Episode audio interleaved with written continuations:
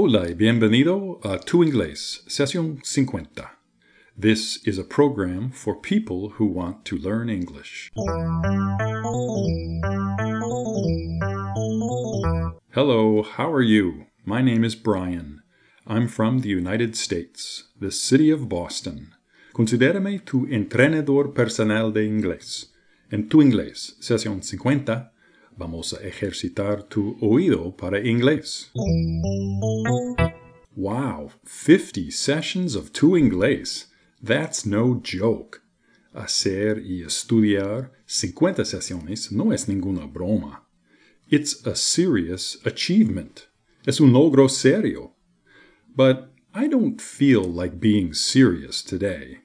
Instead, I want to celebrate. I want to celebrate our 50th session by telling jokes. Recuerdas que es un joke, ¿verdad? Un chiste. And do you remember session 14? Do you remember when I told you that I am not good at telling jokes? Que no soy bueno en contar chistes? Well, I am not going to give up. No voy a rendirme. Today, on session 50, we are going to practice some jokes.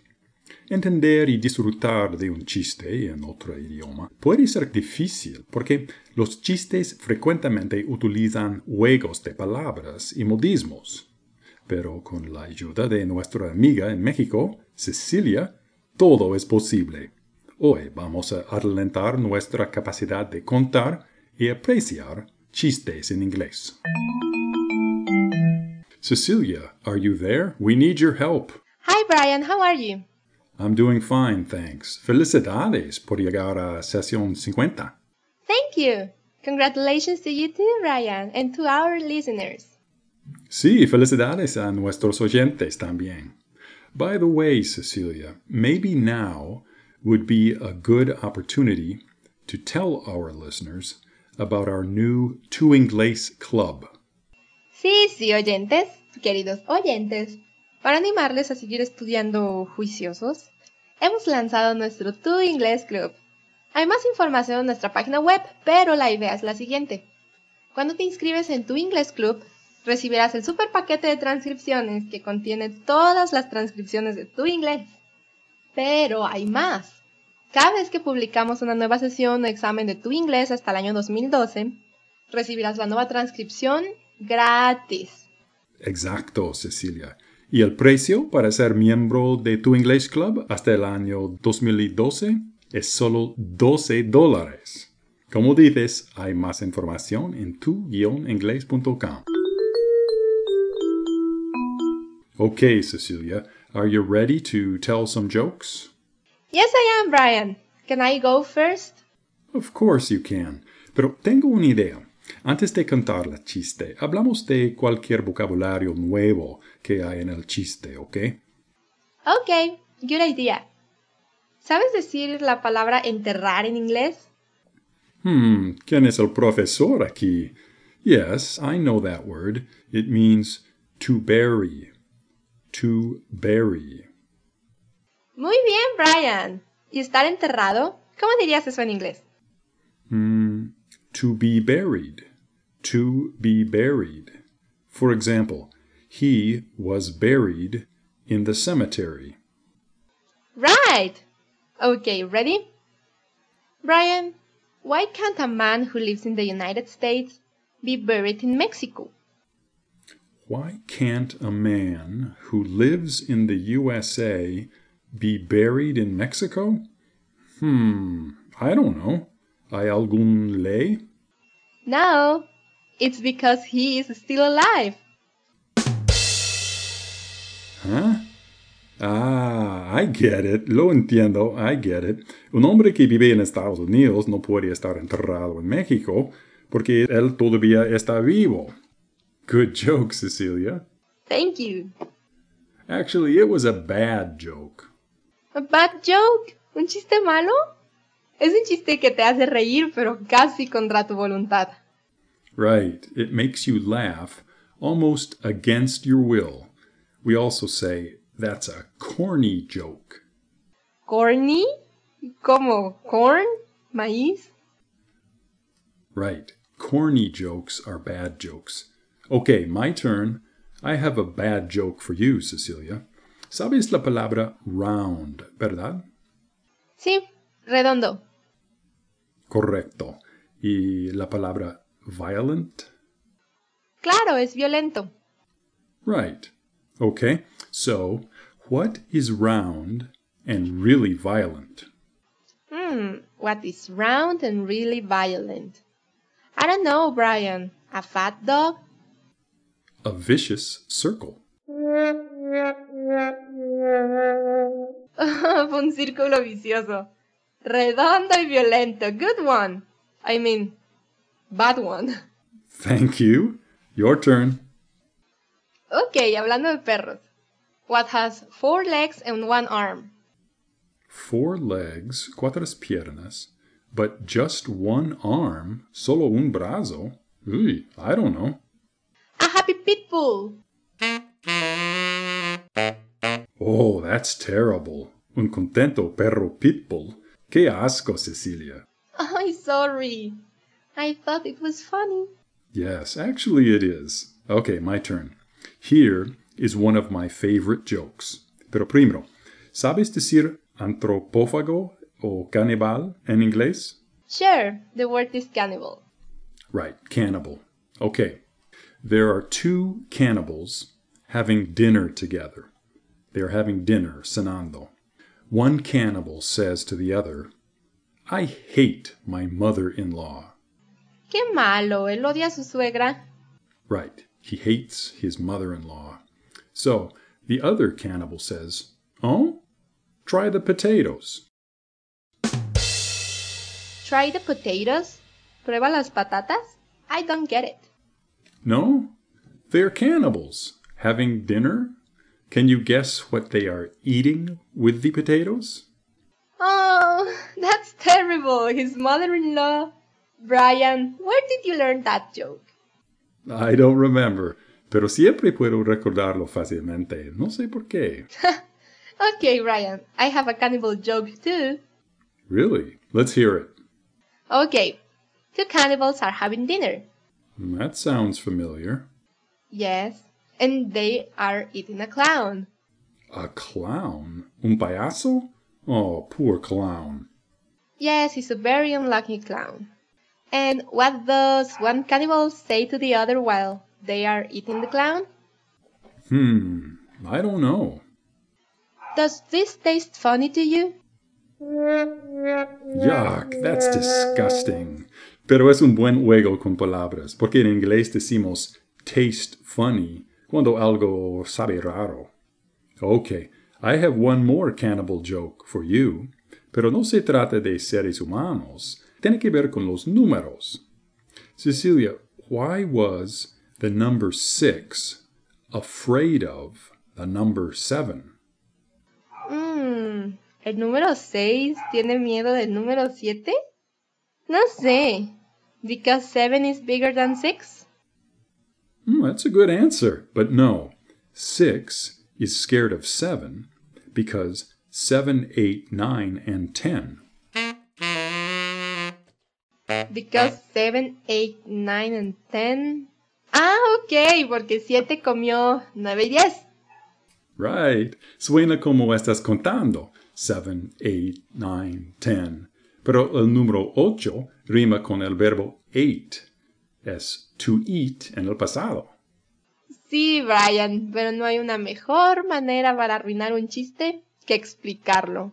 Uh, yes, you're right. So, tell us a joke that doesn't need explaining. Ok, pero primero, Brian, ¿sabes decir horno en inglés? Claro. Oven. Oven. Right. Okay, so there are two chickens in an oven. Muy bien. Pollo asado. That's right. They are getting baked in the oven. And one of the chickens yells, Man, is it hot in here? And the other chicken replies, Whoa, a talking chicken! Ah, talking chickens, huh? That is a very corny joke. Brian, can I tell another one? I have another chicken joke. Sure, go ahead. Okay. Why did Beethoven get rid of his chickens? Beethoven, el compositor? Yes, why did he get rid of his chickens? Mm, porque se deshizo de sus gallinas? Mm, I don't know. Because they always said bah, bah, bah, bah. Bah, that's a good one. Hey, Cecilia, I have a joke about cooking. It's a long one. That's okay. I want to hear it anyway. Maybe I will understand. Ok, primero, un poquito de vocabulario. Cecilia, ¿sabes el verbo to brew en inglés? Brew? No, I have never heard that word. To brew quiere decir preparar o hacer un té o café o cerveza. Ah, ok. He oído la expresión there's trouble brewing. Right. We also use to brew figuratively. Algo se está tramando. You can also say there is a storm brewing. Una tormenta se avecina. Ok. Y otra palabra. ¿Sabes decir hebreo en inglés? Hebrew? Hebrew? Hebrew, right, Hebrew. Suena un poco como brew, ¿verdad? Ok, listo. Here's the joke. A man and his wife, un hombre y su esposa, were having an argument about who should brew the coffee each morning. The woman said, You should do it. You get up first. Te levantas primero. That way, the coffee will be ready when I wake up. The husband said, No, you are in charge of cooking in our house. You should brew the coffee because cooking is your job. Then the wife replied, No, you should do it. In the Bible, it says the man should prepare the coffee. The man replied, What? I don't believe that. Show me where it says that in the Bible. So the wife got the Bible and she opened it to the New Testament section. And then she showed him the Bible. And sure enough, at the top of several pages it said, Hebrews. Brian, that is a truly bad joke. Yes, I admit it, it was very corny. I am proud that I remembered it. Hablando de memoria, tengo un chiste. A patient went to see a doctor. Ok, un enfermo fue a un médico. Right. He went to see his doctor and he said, Doctor, I think I'm losing my memory. And the doctor replied, Really? How long have you had this problem? And the patient said, What problem? Oof, that was so bad. I don't think I will be able to forget it. Okay, Cecilia, I have another joke, like your Beethoven joke, pero tiene que ver con pintores, no compositores. Ready? Recently, someone stole several paintings from the Louvre Museum in Paris. ¿Ah? ¿Hubo un robo de arte? Yes, a robbery. Someone stole several paintings from the Louvre, despite all the security in the museum. But you know what? They caught the guy. ¿Detuvieron al ladrón? Yes, they caught the thief. They caught him two blocks away from the Louvre. Do you know why? No. What happened? The thief had a van, tuvo un camioneta. He had the van so he could carry the stolen paintings. But guess what? His van ran out of gas. ¿Se acabó la gasolina de su camioneta dos cuadras del museo? Right, his van ran out of gas two blocks from the Louvre. And when the police caught the thief, he told them, I had no Monet to buy Degas to make the Van Gogh. My three favorite painters. Really? Well, hey Cecilia, it's almost time to stop. Pero no quiero parar de contar chistes sin compartir unos chistes sobre abogados. Lawyer jokes? Sí, aquí en Estados Unidos tenemos muchos abogados y aún más chistes sobre abogados. For example, how can you tell when a lawyer is lying? ¿Cómo se puede verificar cuando un abogado está mintiendo? Right. How can you tell when he is lying? Mm, I don't know. When his lips are moving. Oh, I like that joke. Tell us another one lawyer joke. Okay. What do lawyers use for birth control? ¿Qué método anticonceptivo usan los abogados? Mm, I don't know. Their personalities. Oh, that's bad. Otro. Quiero otro. Okay. Mm, okay. Last one. You're trapped in a room with a lion, a venomous snake, and a lawyer. Ok, estoy en una habitación con un león, una serpiente venenosa y un abogado. Right. And you have a gun with two bullets. Ok, tengo una pistola con dos balas. Right. So, what should you do? What should I do? I have no idea. Run? You shoot the lawyer twice.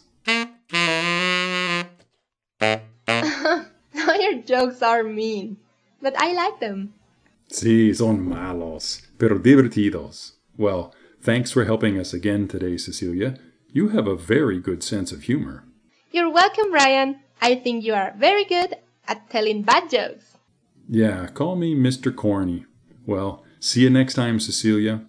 Okay, take care. Bye. That is it for Tu Inglés Session 50. Si tienes preguntas o comentarios, envíame un email o déjame un mensaje en Facebook o en nuestro sitio web.